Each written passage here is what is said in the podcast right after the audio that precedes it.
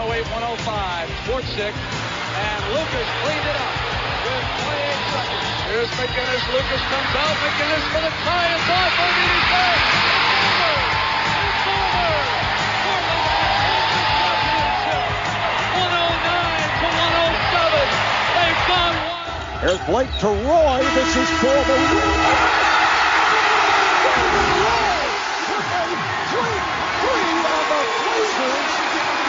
Lillard, long range three, and it's good at the buzzer! Damian? Salve, salve você que escuta a quarta edição do Blazers Cast, o único podcast inteiramente dedicado a essa franquia maravilhosa que nos faz chorar nas últimas semanas. Eu sou Bernardo Sarp e hoje é 25 de novembro de 2019. Portland Trail Blazers se encontra com o recorde de 5 vitórias e 12 derrotas no atual momento. E para me acompanhar e discutir as recentes tragédias aí, eu tenho nosso time caseiro, começando pelo nosso garrafão, é, nosso queridíssimo Ayrton Ferreira, o arroba Brasil Blazers no Twitter, que tem feito lives depressivas ultimamente, que eu tenho acompanhado e participado, e compartilho da sua depressão, Ayrton. É, boa noite, meu amigo, dá um destaque inicial aí, é, sem muita choradeira por enquanto. Boa noite, Bernardo. É, meu Deus, cara, falar das lives depressivas é faz parte de mim, né? Os últimos jogos aí, principalmente o último, eu, eu não sabia o que fazer, cara. Sabia o que fazer. É, quebrei o meu quebrei meu carregador e uma notícia boa, consegui arrumar. Foi, um, foi a cabeça do, do carregador que tinha quebrado. Eu fiquei puto da vida com aquele time, puto com a última jogada puto com o jogo e eu não sabia mais o que fazer. Eu sentei na frente da, na frente da cadeira, assim, e fiquei falando com, com a galera, tentando não, não me sentir mal. E é isso. É, meu destaque inicial vai ser para uma notícia do Jason Quick que ele mandou esses dias no pós-jogo contra é, no nosso último pós-jogo contra o Cleveland, que foi uma, uma frase do Melo. O Melo falou assim que qualquer noite as bolas de três que eles mandaram, tanto o CJ, tanto o Lillard quanto ele, cairiam. E que eles poderiam jogar durante horas e horas que, aquela bola ia, que as bolas de hoje não ia cair porque não era o dia. E eu acho que a gente tá também com um pouco de azar, né? Eu não sou muito fã, não sou muito fã de concordar com o azar, mas a gente tá com bastante azar em relação a algumas bolas, coisas que caíam no passado e nos últimos anos não estão caindo. E é isso. É isso, é tentar esperar o que vai acontecer, tentar ver como vai ser os próximos próximos dias e a gente vai discutir bastante do que já aconteceu e tentar prever essas duas próximas semanas aí que a gente fica entre esse, esse episódio. É isso, nada tem dado muito certo mesmo. Acho que não só as bolas que não caem, mas o DM que também tá cheio, vamos falar disso. É, passando aqui para São Paulo ainda, continuando na verdade em São Paulo, ele que estava um pouco sumido, ficou duas semanas sem aparecer de volta, nosso editor, Felipe Murakoshi, boa noite Japa, seu primeiro destaque, o pessoal não te vê faz tempo, a última vez que você esteve aqui com a gente, a gente ainda estava ganhando. Agora, dá um destaque aí. O que, tem acontecido aí? O que, você tem visto? Salve, rapaziada. Boa noite, boa tarde, bom dia. Seja lá qual horário que vocês estão escutando isso.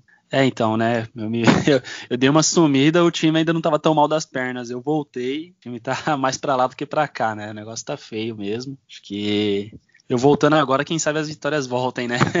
para quem acredita em sorte aí. Mas destaque, eu acho que de bem positivo mesmo nas últimas, pelo menos aí duas semanas. A gente já falou bastante dele, mas é sempre bom lembrar que é o Nasir Little, que eu mesmo não sou muito da, da, da ideia, né? Não sou tão favorável de colocar novato cru para jogar. É, o próprio Stotts não curte muito essa ideia, né?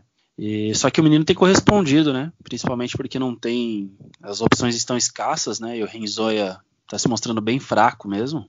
Mas o moleque tá dando conta do recado. Ele é bem, ele é bem atlético, bem explosivo, bem rápido em quadra. Ele é bem ativo pegando rebotes e finalizando aqueles cuts assim é, ao redor da cesta e putbacks.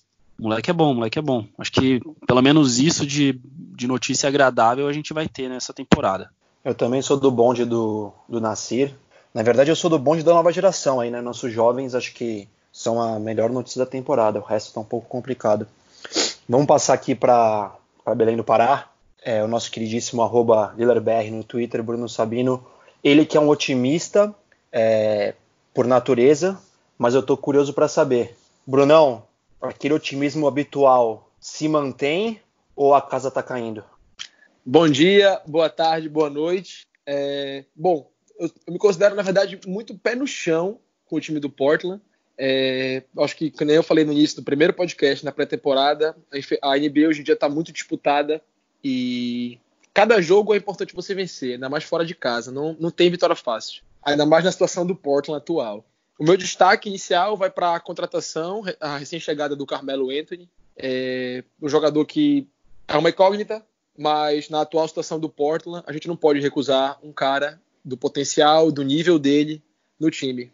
Ele, com certeza, é melhor do que o Mário, o Marizondia e do que o Tolliver. Isso é, isso é unânime, na nossa opinião aqui. O meu destaque inicial vai para ele. É, não vejo a hora dele fazer o primeiro jogo dele em casa e, principalmente, do time ter a primeira vitória com ele. O time ainda não venceu com ele, está cedo ainda também. Não acho que dá para atribuir nenhuma derrota, então, uma fase à chegada dele. É, eu e o Ayrton a gente acompanha muito no Twitter e já teve várias pessoas que atribuíram o fato do time estar tá horrível à chegada dele. Sim, por incrível que pareça, teve várias pessoas que argumentaram, inclusive com o Ayrton, de que ele deixou o time pior. E infelizmente não é verdade. E se fosse, a gente saberia, mas não é. O problema está longe de ser o Carmelo. Espero por dias melhores. Acredito que tem muita temporada ainda. E se tem uma coisa que eu aprendi é nunca duvidar do Damian Lillard. Nunca. É isso aí. A gente apareceu aqui no último podcast, dia 12 de novembro, e desde então acho que a notícia mais impactante foi a contratação do Carmelo, né? Aproveitando o seu gancho. Ele chegou, é, eu acho que a gente tem acertado bastante aqui no podcast, foram só três edições, mas várias das coisas que a gente falou vem acontecendo. E a hashtag Vem Melo funcionou, hein, Ayrton? A gente meteu ali, você falou que não tinha feito sucesso, mas quem mais precisava ver, viu, que era o New O'Shea, com certeza acompanhando o Brasil Blazers. Trouxe o Carmelo, é, infelizmente, que nem o Bruno falou, ele não jogou em casa ainda. É, a gente está numa road trip aí de seis jogos, duríssima. A gente, depois do último podcast, perdeu do Toronto em casa e depois é, viajou e nos últimos é, seis jogos foram cinco derrotas, a gente só ganhou do Spurs fora. E aí perdemos de Rockets, de Pelicans, de Bucks e de Cavaliers, por incrível que pareça. A gente perdeu dos Cavaliers. É, hoje, dia 25, a gente joga com o Bulls daqui a uma hora. Todos, todos nós torcendo pelo menos para fechar essa road trip com uma vitória. E no atual momento estamos em 14 posição, com 5-12 na conferência, só melhor que o Golden State. É, uma das piores campanhas da NBA, com certeza a pior campanha do time nos últimos tempos. É, realmente está bem complicado. Mas vamos começar antes de falar das, dos jogos em si. Vamos falar do Carmelo, porque o Carmelo, a gente até conversava em off, isso é um jogador que, na minha opinião, é um, é um All-Star, é um, é um, já foi um All-Star, mas é um, um, Hall of Fame com certeza. Tricampeão olímpico, já foi maior pontuador de, de temporada. E eu sinto que ele é bem desrespeitado ali, cara. Não só aqui no Brasil, pelos torcedores de várias franquias, como também é, nos Estados Unidos, inclusive pela mídia. É, talvez o jogo tenha mudado, é, e o Carmelo, o jeito que o Carmelo joga realmente não encaixa muito bem no jogo atual. Mas isso não, não, não tira o mérito dele, tudo que ele já fez, a história dele não, não é apagada por isso. E ele é um cara que ainda consegue contribuir. Na minha opinião, eu discordo frontalmente de quem fala que o time piorou com a, com a ida dele, cara. Não existe isso. É, então vamos começar falando um pouco do, da vinda do Melo e se vocês quiserem até falar das atuações dele. Então, é, Cara, eu sei que você era um dos defensores dessa, dessa contratação. Ele chegou e, por enquanto, não causou grande impacto positivo. O que, que você tem achado aí do Melo? Como você viu a chegada dele, o movimento que o Portland fez para trazer ele para o Oregon? Então, é, a vinda do Melo ela traz prós e contras, né? Ela traz os prós de quer ter o Melo no time, de quer ter um cara como ele, um nível de jogador e que é um cara que é tipo quando ele tá quente ele, ele traz a gente de volta pro jogo assim. É, isso ficou provado isso ficou provado quando a gente jogou esses dias acho que foi contra o Pelicans foi contra o Pelicans ele meteu algumas bolas e o time tava mal ele meteu umas bolas no jogo e a gente foi para frente na partida acho que não foi contra o Pelicans não mas daqui a pouco eu já já já confirmo e ele é muito, ele é muito consistente contra o Bucks. Ele é muito consistente e eu gosto muito do jeito como ele, ele ensina os garotos e como ele foi bem quisto pela na chegada, né? Tipo, ele falou que todo mundo, todo mundo quis ele, todo mundo chegou, abraçou, abraçou ele, e que antes do jogo contra o Bucks, ele, ou não, antes do jogo contra o, contra o Cleveland, ele acabou chamando até o pessoal para jantar, ele jantou, conheceu os caras mais de perto, então assim, é muito legal para os garotos também verem um cara como o Carmelo e a experiência que ele traz. É, o ponto contra é que assim, ele entra no hype, o time é, o time é mais cobrado, parece que foi um movimento de, de desespero, talvez, pode ter sido, mas pelo menos mostra que a, que a, que a diretoria não está parada. E eu gosto muito do que o Carmelo pode trazer, principalmente nos grandes jogos.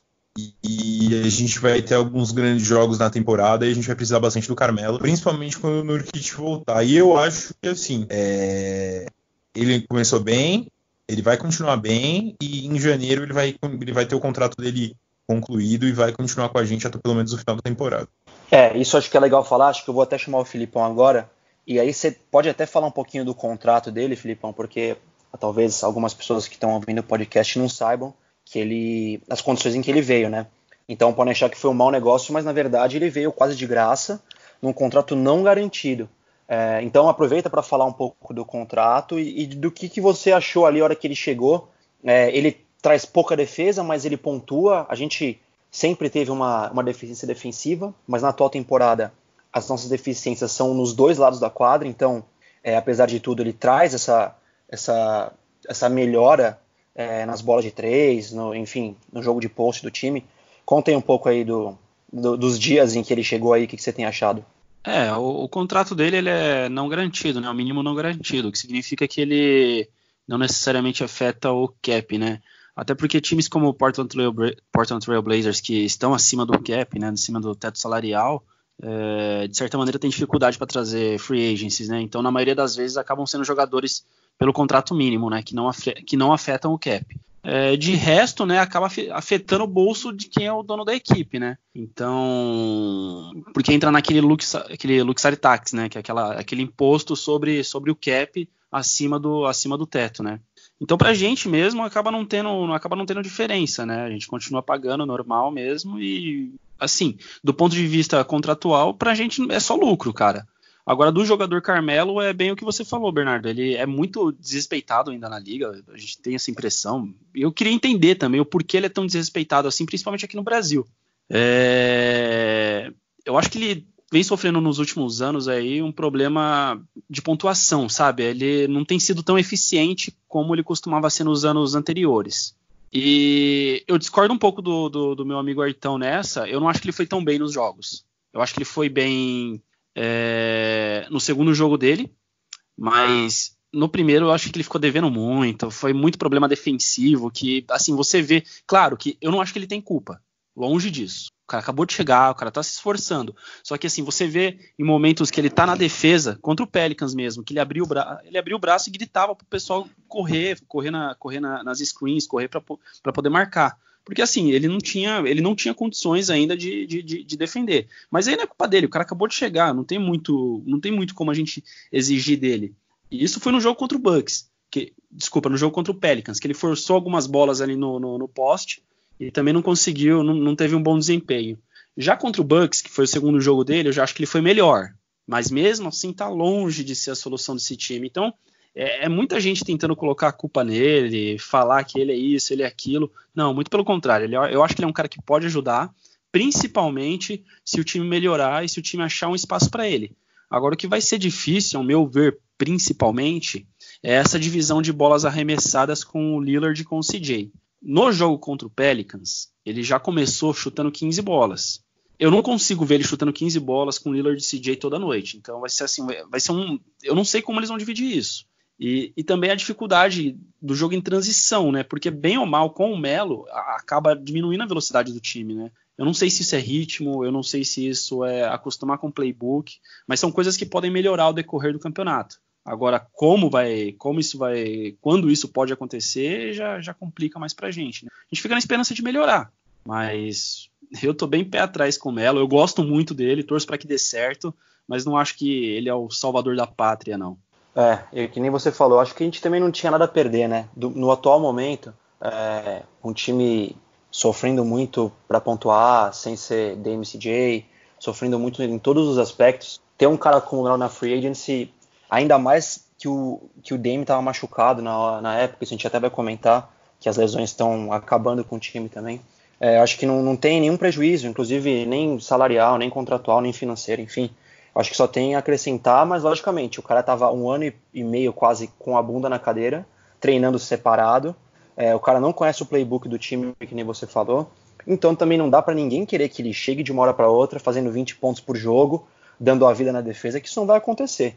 A gente sabe muito bem o que o cara pode, o que o Melo pode oferecer, e tem que dar tempo para ele se ambientar não só com o time, mas com o playbook, com a cultura da organização, que é uma, uma coisa muito forte. É, e talvez nos últimos tempos o Melo tenha tido esse problema aí, porque ele passou pelo, pelo Oklahoma, passou pelo Houston por pouco tempo e não conseguiu nem se, se ambientar. Brunão, quero saber de você, cara. O Trent, eu vi uma declaração do Gary Trent falando que estava emocionado de jogar com o Carmelo, que era um sonho da vida dele jogar com o ídolo de infância. E isso me faz, é, isso me faz acreditar que o, o, ambiente do time tá bom com ele. Eu acho que ele não vai desagregar, muito pelo contrário. Eu acho que ele veio para agregar é, no vestiário, principalmente. Mas é, enquadra aí. Você acha que dá para encaixar? O time está tendo muita mexida. O Stotts não consegue escalar o mesmo time nunca, porque cada dia é um machucado. É, com todo mundo disponível ali, né? Sem ser, logicamente, Nurkic e Zeke, que a gente sabe que não voltam tão cedo. Mas com o que a gente tem para hoje, você acha que tem como encaixar o Carmelo para o time ficar mais eficiente? É, cara, é difícil para falar. Cedo para analisar a atuação dele também. Para mim é no mínimo 10 jogos para ele poder sentir o time, decorar o playbook. Segundo o CJ, são mais de 100 jogadas que o Blazers tem. E eu acredito no CJ, no caso nesse quesito. É, e quem joga basquete sabe, para você se adaptar a um time, chegar numa organização, requer tempo. Eu acho que ele tem condição de nos ajudar, concordo plenamente aí com o que os amigos falaram. Eu vou trazer um dado para vocês, eu achei isso no perfil do Jason Quick, que é um dos caras que cobre o Portland. O Blazers ano passado com o Zed Collins, e até esse ano, no início da temporada, top 5 time de rebotes da liga. O Blazers sem o Zed Collins, top 5 pior time de rebote da liga. O Blazers também é o time que mais cede segunda chance de pontuação para o adversário. Muito no caso do adversário pega o rebote, consegue converter a bola, converter os dois pontos, ou então até a bola de três, enfim, porque cede o rebote. Ele é um jogador que não é conhecido pela sua defesa, é conhecido por pontuar. E, na minha opinião, foi uma boa contratação, foi uma move arriscada. O GM foi atrás do cara. Não só o Trent Jr., como você disse, mas o próprio Scala Bissier também falou que o Carmelo era um ídolo dele de infância. E é dar tempo para o cara jogar. As lesões, certeza absoluta, atrapalharam muito o time, no caso do início da temporada. O Blazers confia muito no desenvolvimento do Zed Collins. É, na primeira temporada dele, até mesmo na segunda, o Blazers ouviu propostas por ele e dizia que todo o time era tradeable, no caso, podia ser trocado, só quem era intocável. Dame, CJ, Collins. Então, a organização contava muito para ele, com ele para essa temporada. Muito por isso não renovaram com o Amino. Enfim, uma, uma fatalidade o que aconteceu com o Zete no jogo contra o Dallas trouxeram o Carmelo para su suprir a, a, essa ausência na posição 4. Como eu falei, o Carmelo veio para ser titular. Ah, mas ele tem condição de ser titular? Outra pergunta. Mas ele veio para ser titular. Uma das cláusulas para ele vir era a condição dele ter minutagem, dele começar como titular. Isso quem está falando não sou eu. O próprio Ojo disse na ESPN. Eu dei até RT no, no meu Twitter. Quem quiser pode ir lá olhar. Não sei se é uma boa. O time perde muito na defesa. Mas é aquela coisa, dá tempo para o cara se adaptar. Eu me lembro quando o Nurkic foi trocado para o Portland. Nos primeiros jogos, o time começou perdendo e depois do All-Star, o time começou a engrenar. A título também de informação, esse início da temporada é o pior início da, da história da carreira do Lillard. Ele nunca começou a temporada em 17 jogos, perdendo 12 e ganhando 5. Isso nunca aconteceu. É pra gente ficar assim com o pé atrás. Também tem o pé atrás com o Carmelo, assim como o Felipe. Mas é aquela coisa, eu não vejo aonde a gente tem como perder com a contratação dele. Não vejo. Para mim, assim, é uma situação delicada. Acredito que o time vai melhorar, acredito que ele pode ser um spark. E eu tô ansioso para ver ele jogando em casa. Como ele vai ser recebido no Oregon, sabe? Como a torcida vai abraçar o cara. E eu acho que ele pode contribuir. Se ele tiver um grande jogo em casa, pode pegar confiança. Basquete é muito detalhe, muito. E vamos ver. Acredito na, na melhora dele e na melhora do time também. Não acho que o time é o melhor da NBA, mas eu não consigo acreditar que o time é isso aí que tá jogando. Não consigo, de verdade. Ao falar pro meu time falar, cara, nós somos isso, nós somos essa merda toda, tipo, para mim não desce, entendeu? Concordo. E acho que nem tem muito como piorar, para te falar a verdade. Depois desse jogo contra o Cavs aí, eu não vejo como, como jogar pior do que jogou. É, e só para também a título de informação, o Carmelo jogou três jogos, todos fora de casa, chutando 34 é, field goal e 31 de três. Então bem abaixo aí do que do que a gente espera dele, mas enfim, muito cedo, vamos dar tempo. O cara é uma lenda, querendo ou não. Eu acho que ele indo para a porta, a torcida vai abraçar inicialmente. Duvido que, que a torcida não vai comprar. Eu acho que ele vai sentir o clima do ginásio, que é considerado por todo mundo que, que cobre NBA um dos ginásios mais, é, mais empolgantes, mais, o clima mais contagiante. Então, eu acho que ele tem muito a crescer. E que nem eu falei, cara, a gente vai começar a falar das lesões e dos últimos jogos, mas o Stotts também não está conseguindo repetir um time titular por mais de dois, três jogos, porque cada vez tem uma lesão diferente. Então, nessa road trip aí, que a gente já comentou que são seis jogos fora, onde a gente só ganhou um, perdeu quatro e vai jogar o último hoje, é, a gente teve basicamente o Lillard com problema nas costas sem jogar, e isso vem muito ao encontro do que a gente falou no podcast passado, da minutagem excessiva dos nossos jogadores. O Sabino até defendeu, falou, cara, é muito, mas não tem como jogar menos que isso. E aí, com 17 jogos, com 15 jogos, a gente já está sofrendo as consequências. Lillard com dor nas costas, perdeu dois jogos aí. É, Whiteside também fora de alguns jogos. Gary Trent hoje não joga. Ronnie Hood não jogou alguns jogos, então, cara, a gente está sendo devastado por lesões e acho que até por, pelo nosso plantel aí não está demonstrando muita profundidade, a gente está, o Stotts está precisando usar os jogadores um pouco a mais do que o esperado, então isso aí está detonando um pouco é, o, a saúde do, do, elenco em si. E para fechar com chave de ouro, né, na verdade com chave de bosta nesse caso, Paul Gasol, que a gente estava com uma pequena esperança que ele fosse pelo menos ser o mentor aí do, do Scal e do Nasir, que ele fosse um cara para ajudar no vestiário e até para jogar alguns minutos relevantes. Ele foi é, dispensado, o pé dele parece que não não estava ficando bom e o Portland, infelizmente, já mandou ele para rua. Então, cara, agora vai começar aquela parte do chororô, infelizmente, não tem muito como ser diferente disso. Dá um apé do geral aí desses últimos jogos, fala um pouco dessas lesões malditas que tem comprometido tanto o nosso time aí. Eu acho é, eu acho que assim, a gente teve uma, uma sequência ok, assim, quando você vê o calendário, mas a gente conseguiu vencer o Spurs, que é um jogo muito complicado, que é um time muito complicado, e assim, não venceu jogando bem em nenhum momento. É, acho que o único jogo que a gente teve tranquilidade nessa temporada, nossas cinco, nossas cinco vitórias mesmo, foi com o Sacramento. E assim, da, o Spurs estava gente... mal, todo desfalcado também, né? Então, vamos falar a verdade. Sim, o Spurs está jogando sim. bem mal. Sim, sim. Não, isso, isso é sem dúvida, assim. É, e é. Tem, tem muitas coisas que a gente tem que, que a gente pode situar a equipe, é, principalmente essas lesões, assim. É, toda, todo dia a gente tem algum jogador que estava na última noite e acaba machucando, assim. É, o Simon estava meia bomba nos últimos dois jogos. O Trent Jr. que está muito consistente desde o jogo contra o Milwaukee quando ele foi titular se machucou, também não joga hoje.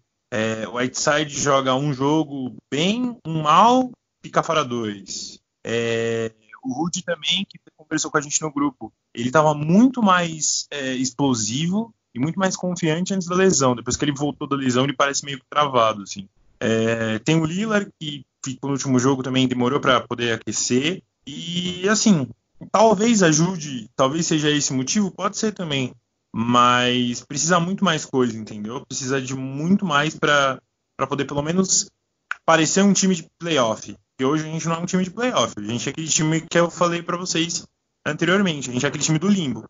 A gente é um time bom, mas que não tem time nesse momento para poder chegar no playoff e também não é ruim o suficiente para tancar. E é a pior coisa que a gente pode fazer no momento. O Japa, falando de lesão e falando do Gasol, cara, eu não tava nem, para ser bem sincero, eu não tava nem lembrando que o Gasol tava no elenco. É óbvio, o cara também é um, é um ex-All-Star, talvez contribuísse ali no vestiário, mas não acho que isso vai mudar o preço do dólar na nossa, na nossa atual situação. Mas, cara, eu vejo muita gente falando do Stotts, e eu sei que muita gente não gosta dele, e eu, vou, eu também vou passar essa pro Sabino depois, mas que nem eu falei, o cara não tá conseguindo repetir a escalação, cara. além do elenco, tudo bem, ele pode ter até culpa na montagem do elenco ali, porque ele faz parte ali das escolhas. Mas com o elenco que a gente tem, com Tolliver, Ezonge, etc., e com cada dia um jogador diferente se machucando, quanto que você acha que dá para jogar na, nas costas do Stotts esse desempenho medíocre, para não falar péssimo, que a gente vem tendo aí nessa road trip, que, é, para falar a verdade, é uma road trip dura, né? Seis jogos, a maior road trip que a gente vai ter na temporada, mas de qualquer jeito, cara, o desempenho do time, sendo é, road trip ou não, tá muitíssimo abaixo do que era esperado. É, Bernardão, é, começando pelo Paul Gasol, cara, é, assim, eu acho que ali foi falta de visão dos nosso do, do, do O'Shea, né? Porque assim, os outros, sei lá, vou dizer, eu não, não, tô lá para saber, mas sei lá, a impressão que eu tenho é que os outros 29 times da liga viram que o cara tava morto, que o cara não tinha mais condições de jogar e não foram atrás dele. E aí o O'Shea foi atrás. É, ok, eu também acho que se, se, ele tivesse um papel bem específico de veterano, de só jogar, sei lá, três minutos no garbage time e ajudar os jovens, beleza, eu acho uma boa contratação. Mas o cara nem entrou em quadra, né? Então, assim, eu acho meio. Foi uma contratação que ficou. É, na última semana deixou bem claro que foi bem desnecessária, né? Julgar agora é um pouco covarde, eu acho que é. Mas, assim, é complicado na situação que a gente tá. E agora sobre o Stotts, cara, eu gosto muito dele, eu sou muito fã dele. Aprendi a gostar dele, porque antes eu não gostava dele, mas é, a gente pega esses jogos aí contra o Pelicans contra, e contra o Cavs. E hoje mesmo contra o Bulls, que eu, sinceramente, eu não, eu não sei se a gente ganha, cara. Eu não sei. Não dá para dizer, ah, a gente vai ganhar. Não, eu não sei. A gente perdeu do Cavs no, no fim de semana, então... É, cara, sinto muito pelas lesões, mas esses jogos aqui, tem, esses jogos aí tem que ganhar. Do Pelicans, do, do, do Cavs e do Bulls tem, tem, era para ganhar, cara. E assim, a gente se complicou muito, muito. Então ele tem culpa, sim, ele tem a parcela de culpa dele, mas também não dá para jogar tudo nas costas do cara. Eu concordo com você, eu acho que ele tem participação nas contratações. É, pelo, assim, pelo, pelo tempo que ele tá na, na organização e pelo Walsh ter, ter, contratado ele, né? Então, assim, cara, é óbvio que ele participa das, das contratações, é óbvio que ele que ele dá algumas apitadas ali. Ele pode não dar a palavra final. Inclusive, eu acredito que ele não dê a palavra final. Mas ele participa, ele deve indicar nomes, porque não é possível. Então, sim, ele tem alguma participação nisso. Eu também achava que o, que o, que o roster aparentava ser mais deep esse ano. Me enganei, cara. É, assim, para mim tá bem claro isso. O Renzonia, cara, assim, é um jogador que é para jogar 10 minutos. Não tem condição dele jogar mais do que isso. É, o Little é um jogador muito mais útil do que ele. Eu já falei que eu não curto colocar Hulk é, é, cru para jogar. O Carmelo eu também não acho que seja pior do que o, do que o. Então, assim, são caras que são limitados. O próprio Tolliver mesmo, que é um role player que eu gosto, mas é um cara que é para jogar 10, 15 minutos e um time arrumado.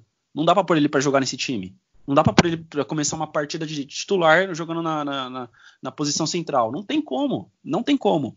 E assim, é, é, eu não acho que o Stotts é, é, o principal culpado. Eu acho que ele faz, fez muito por esse time. Eu acho que ele faz muito por esse time.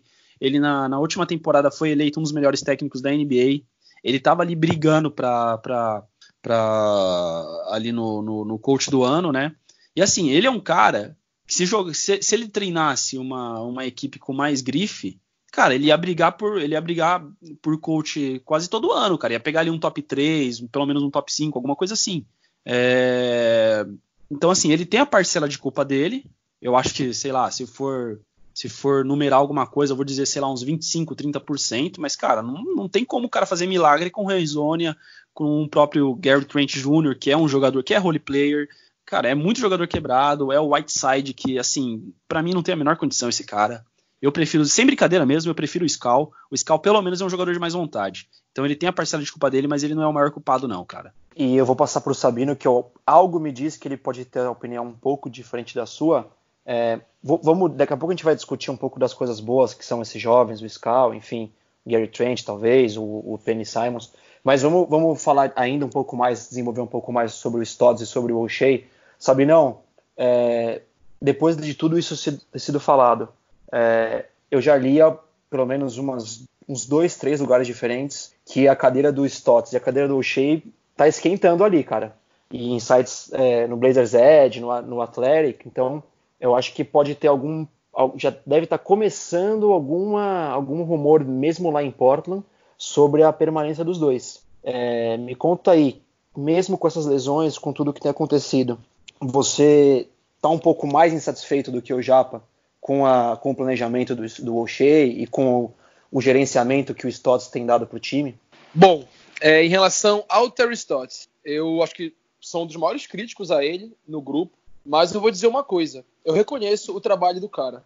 Eu acho que ele sempre tirou muito leite de pedra, muito. E o Jim Boyle, técnico do Bulls, disse que o Terry Stotts era, abre aspas, top 2 ou top 3 técnico da liga. Você escutar isso de um treinador de outro time é legal.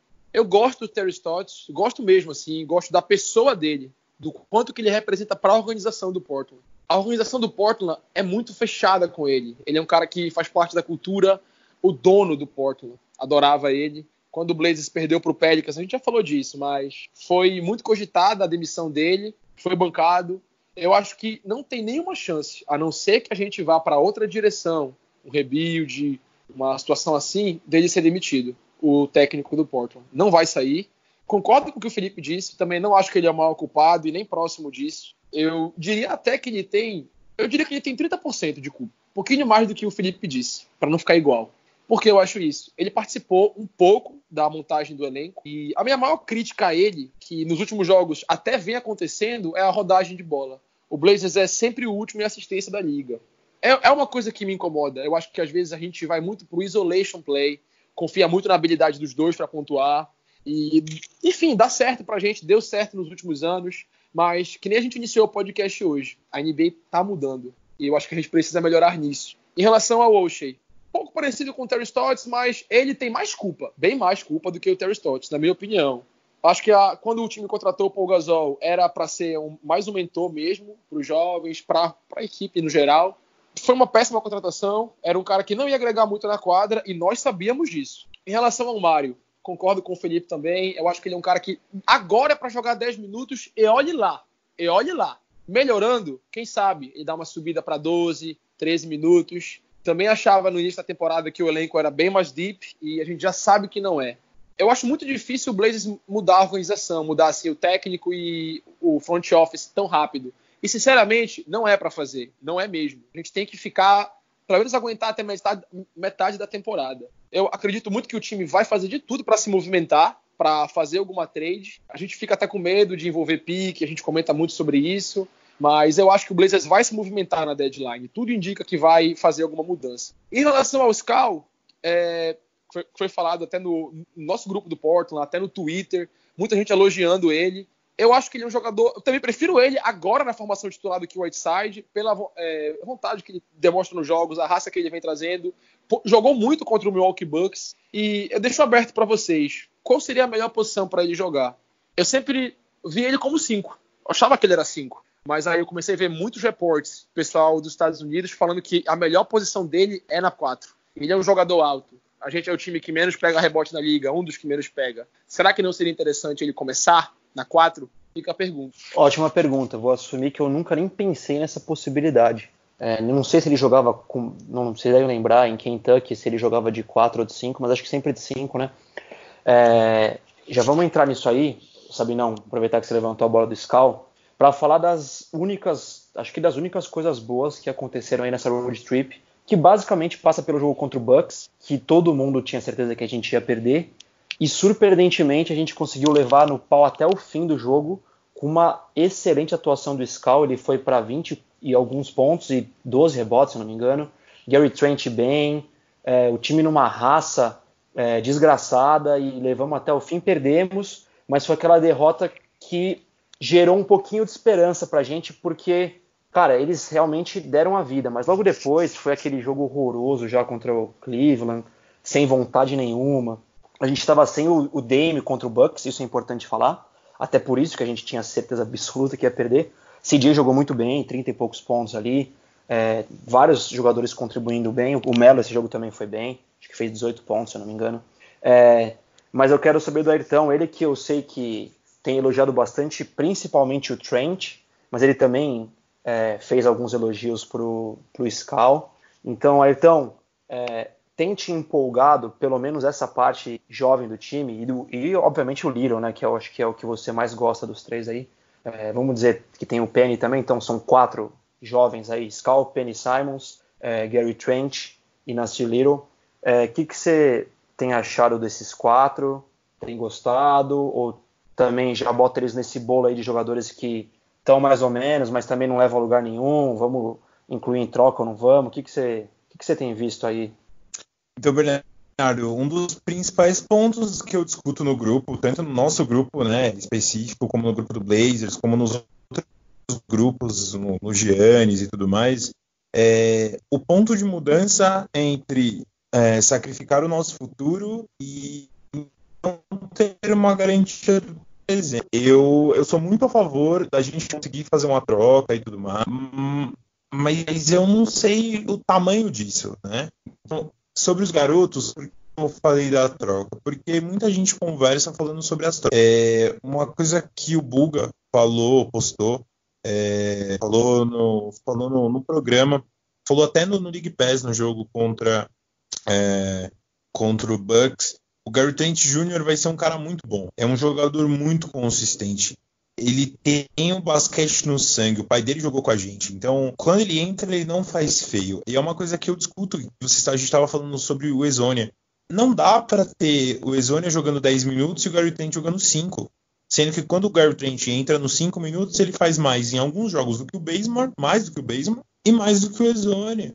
É, não dá para o Scal ser banco enquanto você vê o Anthony Tolliver sofrendo para poder marcar é, o Giannis, por exemplo, como foi na quinta-feira, e quando o Scal entrou, ele com sim é, diminuiu o impacto do Giannis, porque não dá para parar o Giannis, mas conseguir diminuir o impacto dele em quadra. É, o, o, Simons é um jogador que eu realmente ainda preciso ver mais, eu gosto muito dele, mas eu sinto que assim, falta falta falta alguma coisa. Assim. Ele é, é, garoto, assim, é moleque, é primeiro ano mesmo. Não, mesmo ele estando no segundo ano como profissional, é, o, é o primeiro ano. E o para mim o, o, mais o mais fora da curva assim, que é o que eu acho que tem o teto mais alto, porque ano passado nessa época ele era um prospect top 5 do draft e eu nasci Little. É, ele entra em quadra com uma energia incrível, ele entra em quadra é, dando salto, dando passe, conseguindo jogar bem. Falta ainda a calma de um jogador de segundo ano, terceiro ano, e assim, é só, só monstros como o, o Doncic tem, por exemplo, a calma de primeiro inista para segundo inista. Então, assim, é, eu acredito muito no Little, e hoje eu coloco o Little até na frente do, do Simons, na minha opinião, não na, na opinião do, do, da, do pessoal do GM de Portland. Eu não coloco, eu não coloco o, eu não coloco, eu coloco o Little hoje na frente do Simon. Se hoje a gente fosse fazer uma troca, que é uma mudança, que é o salto que todo mundo quer que a gente faça, eu não incluiria nem o Nasir Little, nem o Anthony Simons e nem o Zach Collins. O resto, você pode mandar o que for necessário, você manda pique dos próximos anos, que é, são coisas que a gente vai não tem como garantia. Mas assim, pelo menos a gente faz uma mudança. Mas esses três garotos, é, eu não consigo não vê-los com a gente, pelo menos nos próximos anos. E é isso mesmo que eu penso. Assim, é, a gente tem um, um time muito, um jovens muito bons, mas são jovens e não dá para ser um time campeão somente com jovens. Dá para crescer com eles ao lado de um time de jogadores experientes e com qualidade. Cara, eu nem sei, para te falar a verdade, se eu tô gostando que esses caras estão mostrando coisas, assim, estão mostrando um desenvolvimento até que rápido, ou não, porque aí fica naquele negócio. A gente vai fazer uma trade, vai teoricamente abrir mão de caras que parece que tem um futuro próspero, ou vamos manter esses caras, mas arriscar ali, vai que ninguém vira nada, entendeu? Vai que viram jogadores médios todos. Então, eu confesso que eu não queria muito estar no lugar do O'Shea agora, porque a cabeça dele deve estar um trevo, cara. E, e, e vamos ver o que, que, vai acontecer ali. É, que nem o Sabino já falou, provavelmente ali 15 de dezembro já tem algum move, vamos ver. Mas, é, o Japa, desses quatro aí, quem que você. Eu sei que, eu, que você gosta muito do Skull, até porque você detesta muito o Whiteside, então é o cara que já substitui ele, então naturalmente você vai gostar bastante do, do substituto do, do Hassan. Mas o que, que você acha aí, cara? assim, vale a pena desenvolver esses caras e de repente segurar todo mundo e não trocar nada? Ou foda-se, vamos mandar dois desses caras aí para algum lugar e trazer um cara, um, um, big, fazer um Big Three aí com, sei lá, com Blake Griffin, enfim, com Kevin Love e, e arriscar tudo nessa temporada? É, eu, eu discordo em partes do, do, do meu amigo Ayrton, né? Apesar que eu concordo com ele, os nossos jovens aparentam ser muito bons. Com, eu tenho um pouco de pé atrás com o Gary Trent Jr., eu não gostei muito do que eu vi dele, apesar que também não dava nem para esperar tanto do cara. É outro que é o menor dos culpados. É, o Anthony Simons, do, pelo que eu vi dele, eu gostei. Ele é um jogador que parece que me falta mais consistência, mas quando ele pega fogo, o moleque é, é, é brabo, hein? E o, o Little, que para mim tem se mostrado o melhor deles, ele é muito forte, ele é muito explosivo, e falam que ele lembra muito, ele pode ser um amino melhorado. Mas para mim, eu acho, que, eu acho que ele pode ser um projeto de Jared Wallace. É, saudoso Jared Wallace foi, foi All-Star jogando pelo Charlotte Bobcats e jogou, pelo, e jogou no Portland. E inclusive virou a pique pro, pro Nets, que é, foi trocado pelo Nets, que virou a pique que virou o Lillard, né? É, só que o Jared Wallace ele era um cara, ele era um cara, cara, mais refinado, ele era mais técnico, né? Mas eu acho que o, o Little pode chegar a esse nível, sim. E o Zach Collins, que eu acho muito bom, é um cara que tem uma ótima leitura de defesa, apesar de sofrer com problemas de faltas, né? E agora tá com uma lesão. Cara, eu gosto muito deles. É... Eu seria super a favor de segurar os caras e desenvolver eles. Se a nossa curva de, de evolução, se a curva de evolução deles fosse mais parecida com a do Lillard e a do CJ. É, o Lillard e o CJ são caras que são mais velhos e são caras que uma hora ou outra vão começar a decair. Então, na minha opinião, a gente, se for para melhorar o time, a gente troca os jovens. Porque assim, o problema de não colocar esses três jovens na, na, em troca é que a gente perde os ativos, por mais que dê pique. Mas pique também é um problema. Por exemplo, é, é um pouco difícil você negociar a pique dessa temporada com Blazers mal desse jeito. A não ser que você meta várias proteções em anos seguidos. Só que uma hora ou outra essa pique vai ser negociada. E aí é, ela vai ser trocada, né? Vai ser efetivamente trocada. E aí pode ser que a gente não tenha mais Lillard nem CJ. Então, assim, é difícil. Eu acho que se for para melhorar o time, se for para trazer um Blake Griffin, por exemplo, mesmo com os problemas de lesão que ele já teve, e, e assim, nessa temporada ele vem recuperando a forma um pouco devagar, mas vem recuperando a forma, eu trocaria. Não sei se eu mandaria os três jovens, não sei. Mas dois deles eu mandaria com certeza e mandaria pique porque ia necessitar, ia precisar. Já pelo Kevin Love, outro cara que eu acho muito bom. Eu achei, que, eu achei até que não ia estar tão bem esse ano. Eu não mandaria, cara, no máximo eu mandaria um dos jovens e pique, cara. Eu não mando mais do que isso pelo Kevin Love, que é um cara que não é tão bom quanto o Blake Griffin e já teve mais problemas de lesões ainda.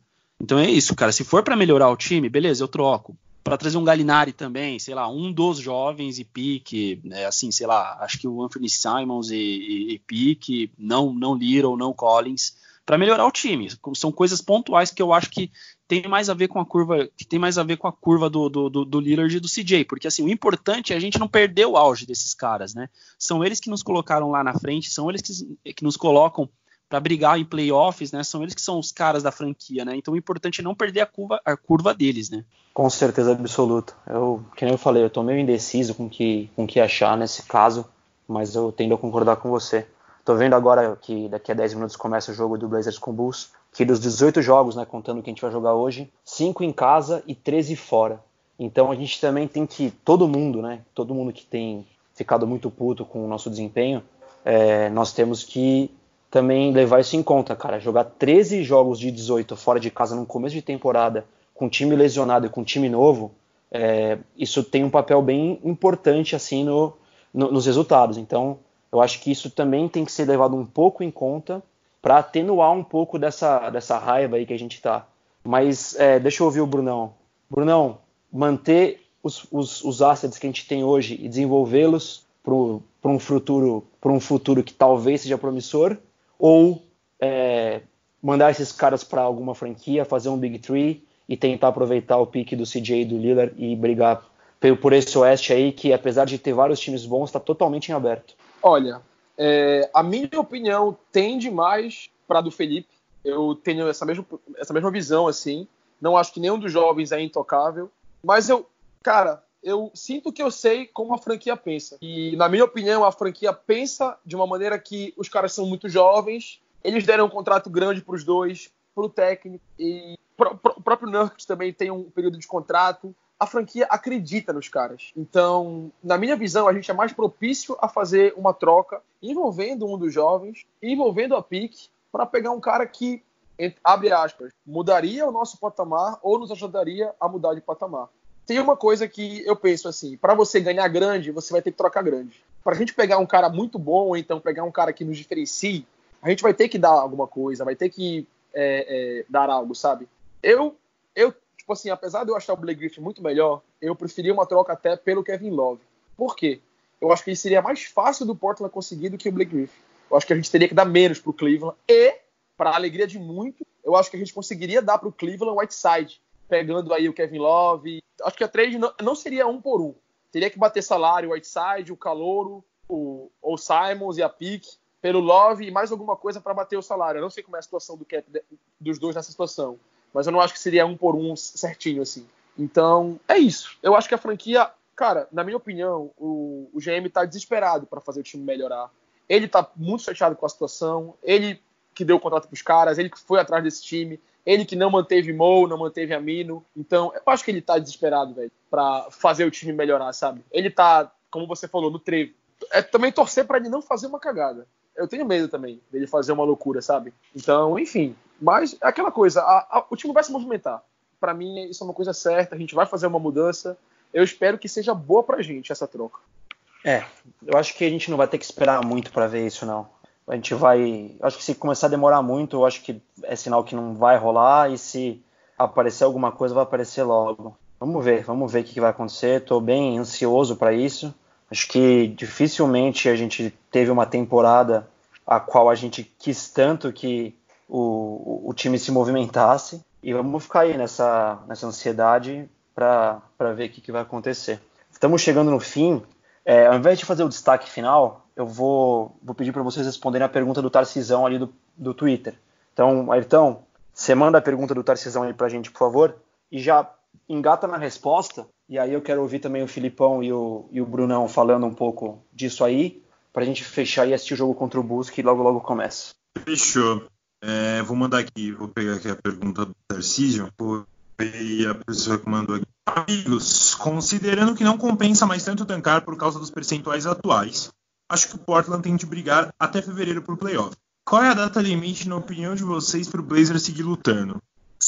Dado a situação como a gente está nesse momento, fevereiro é realmente até o até o Star, o Star Break é o máximo que a gente consegue estando dessa forma com esse basquete horrível. Mas como eu acho, como mesmo o, o Japa e o que, Japa e o Sabido falaram, vai ter alguma mudança. Eu acho que a gente consegue se estender um pouquinho até é, o, o, começo de março, meio de março, a gente verificar como a gente vai estar eu acho que janeiro é um, é um mês muito importante para a gente, para a gente entrar nas cabeças. A gente entrar ali para oitavo, sétimo e aí mostrar realmente para onde a gente está. Porque a gente vai ter uma sequência muito grande de jogos em casa daqui agora. E como você mesmo disse, são três jogos fora. Então, assim, é muito, são muitos jogos fora de, de casa. É, a gente não teve um bom começo. A gente está caminhando, dado as circunstâncias aí, com 3, 5, 12 para 41-41, né? Se for você ver na forma bruta. E 41-41 no Oeste insano pode fazer a gente ser um décimo, décimo primeiro, como pode fazer a gente chegar num oitavo lugar. Isso não é o que a gente planeja. Isso, esse time dessa forma. É, eu acho que é exatamente isso. Sem mudança até fevereiro. Com alguma mudança, acho que até março, comecinho, meio de março, é, é, o, é o espaço para a gente poder já estar na briga e, e, e caminhando aí para poder descansar o, o, pessoal aí, tentar conseguir uma vaga no playoff. Eu acredito que a gente chega e chega bem, mas assim, né? A gente é torcedor. A gente sempre acredita, né? O, o problema é que a cada no primeiro a gente estava no primeiro podcast a gente já estava mais empolgado e a nossa empolgação está diminuindo gradualmente, né? Vamos ver no, na edição 5. Filipão, e aí? Pergunta do Tarcisão. Até quando esperar para saber o que fazer? É, não, eu acho que o, o, Portland do jeito que tá não tem como tancar, cara. Não tem como tancar, até porque é difícil você chegar pro Lillard agora e falar, ó, oh, Lillard, então, a gente precisa que você não jogue mais, porque a gente vai precisar perder uns jogos aqui pra gente pegar um jovem ali no draft, né? Chegar e falar isso pro Lillard e pro CJ, cara. Você acha que os caras vão aceitar? Difícil, cara. É, eu, cara, assim, tancar com esse time, eu acho que é uma das últimas coisas que eu faria é buscar trade e buscar vitória, cara. Eu acho que eventualmente a trade vai sair sim, como o meu amigo Sabino disse. E, cara, é esperar por isso. Eu acho que até fevereiro vai sim. É, assim, a data limite, o Whiteside vai ser trocado, tá muito na cara isso para mim. E melhorando o time. Melhorando o time, cara, é, é brigar e chorar, fazer tudo que puder fazer para levar esse time pelo menos para uma oitava vaga de playoffs, cara. Porque a gente não sabe como é que vai estar o prejuízo daqui até lá, né?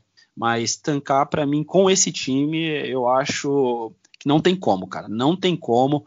É, eu acho que você não consegue enfiar isso na cabeça de um Lillard e um CJ, cara. Sério. Então, para mim é brigar até o final. Bruno Sabino, sua opinião. Até quando? Qual data limite aí pra gente saber o que, que decisão tomar? Cara, decisão, no caso, data limite, depois, na verdade, no dia da deadline, é, pós All-Star Break. Eu também não, não, consigo ver a possibilidade do time tancar, não vai acontecer, eu tenho bem consciência disso e a organização também não, não pensa nisso. Eles vão tentar melhorar. Pode ser que a gente perca muito jogo e o time, enfim, tenha struggle, mas os caras não vão tancar, não vão, não é o objetivo do time. Eles vão tentar melhorar até o final, pelo menos eu acredito. Tem muita temporada ainda, muita temporada mesmo, e vamos ver. Eu quero que tenha uma mudança. Acho que se vier, tem até tem até o fevereiro para acontecer. Pode ser que o time demore para se movimentar, espere aí, sei lá, dezembro, para ter uma mudança. Mas eu torço para que tenha sim.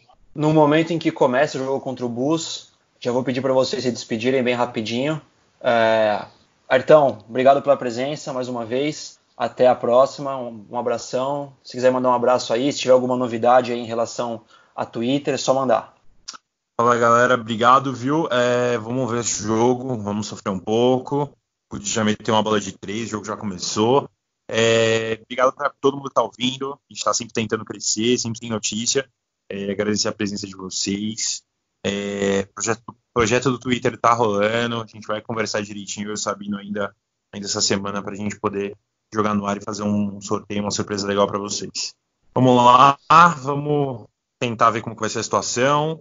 Hoje tem Bulls, quarta tem Oklahoma, então vamos ver como vai ser. Maravilha, Japa, obrigado por, pela presença. Você de volta depois de algumas semanas de fora.